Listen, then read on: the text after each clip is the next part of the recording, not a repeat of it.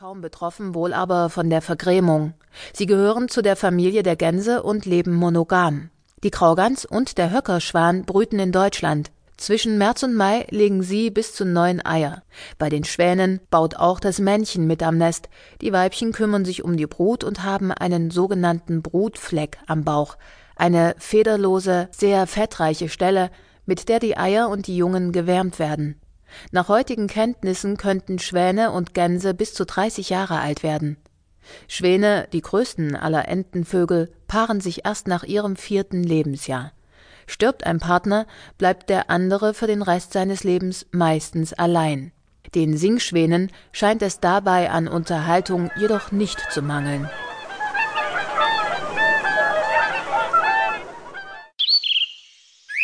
SWR 2 Impuls Vogelarten in Deutschland von Annegret Faber.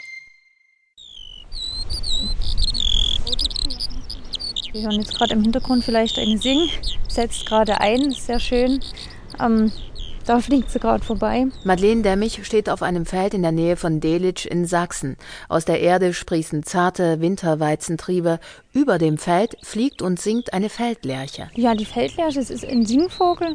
Die ist 15 bis 18 Zentimeter groß und ist so braun-schwärzlich gestrichelt. Das Typische bei der Feldlerche ist eigentlich diese kleine Federhaube, die sie auf dem Kopf hat. Also die stellt sie bei Erregung oder bei Aufmerksamkeit auf und das ist also das Charakteristische. Sie hat auch noch ähm, weiße Schwanzkanten. Äh, Diese Lerchenart fällt hauptsächlich bei ihrem sogenannten Singflug auf, sagt Madeleine Demmich, die in der sächsischen Vogelschutzwarte Neschwitz arbeitet.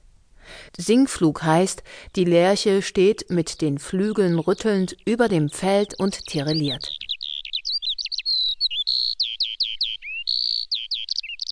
Diese Lerche hat gerade einen weiten Weg hinter sich, denn Feldlerchen sind Zugvögel, die erst im Frühling nach Deutschland ziehen. Die Feldlerche kommt jetzt also aus ihrem Überwinterungsgebiet zurück. Sie überwindet im, in Südeuropa, Süd-, Südwesteuropa, ähm, an der Mittelmeerküste, zieht also nicht sehr weit, ist ein Kurzstreckenzieher und ist dann im Brutgebiet jetzt ab Ende Februar bis Mitte, Ende Oktober zu finden. In ländlichen Regionen Deutschlands paaren sich die Feldlerchen.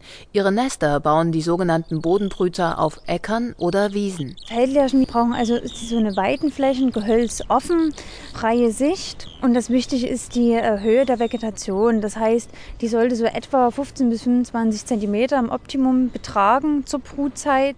Freie Sicht ist wichtig, damit die Vögel Fressfeinde rechtzeitig erkennen können und nicht zu hohe Vegetation brauchen sie außerdem. Dadurch, dass sie Bodenbrüter sind, sind sie natürlich gewissen Gefahren ausgesetzt. Sie haben wenig Deckung und wenn sie dort brüten, wo es lückig ist, sind das natürlich auch mal Stellen, wo Greifvögel eine bessere Einsicht haben. Und da brauchen sie eben den Blick in die Weite, dass sie also Feinde bei Zeiten sehen können, die Jungen warnen oder sich entsprechend ducken können. Durch ihr an die Umgebung angepasstes braunes Gefieder sind sie in der niedrigen Vegetation sehr gut getarnt.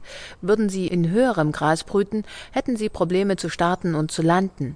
Wenn Feldlerchen im Frühjahr aus dem Süden zurückkommen, suchen sie sich deshalb ein Feld oder eine Wiese und beginnen mit dem Nestbau.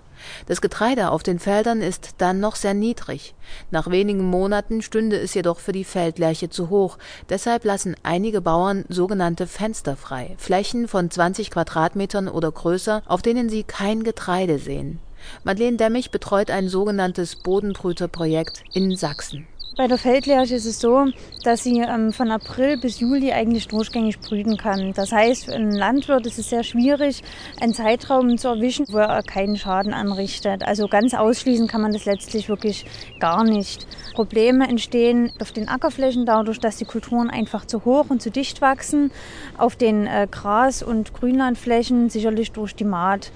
Aber ähm, man kann mit dem Landwirt verabreden, dass er also bestimmte kleine Fehlstellen in dem Acker lässt, sodass also die dort überhaupt zum Brüten erst kommt.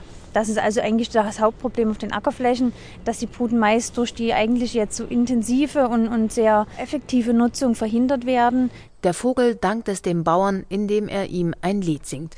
Im Augenblick tut er dies jedoch vor allem, um ein Weibchen anzulocken und dafür hat er eine ganz bestimmte Flugmethode entwickelt. Das beginnt, indem er vom Boden aufsteigt, geradlinig nach oben in die Luft, dann später in, in spiralförmigen Bewegungen und dort eben dann sein Lied, seinen tirillierenden Gesang, den man so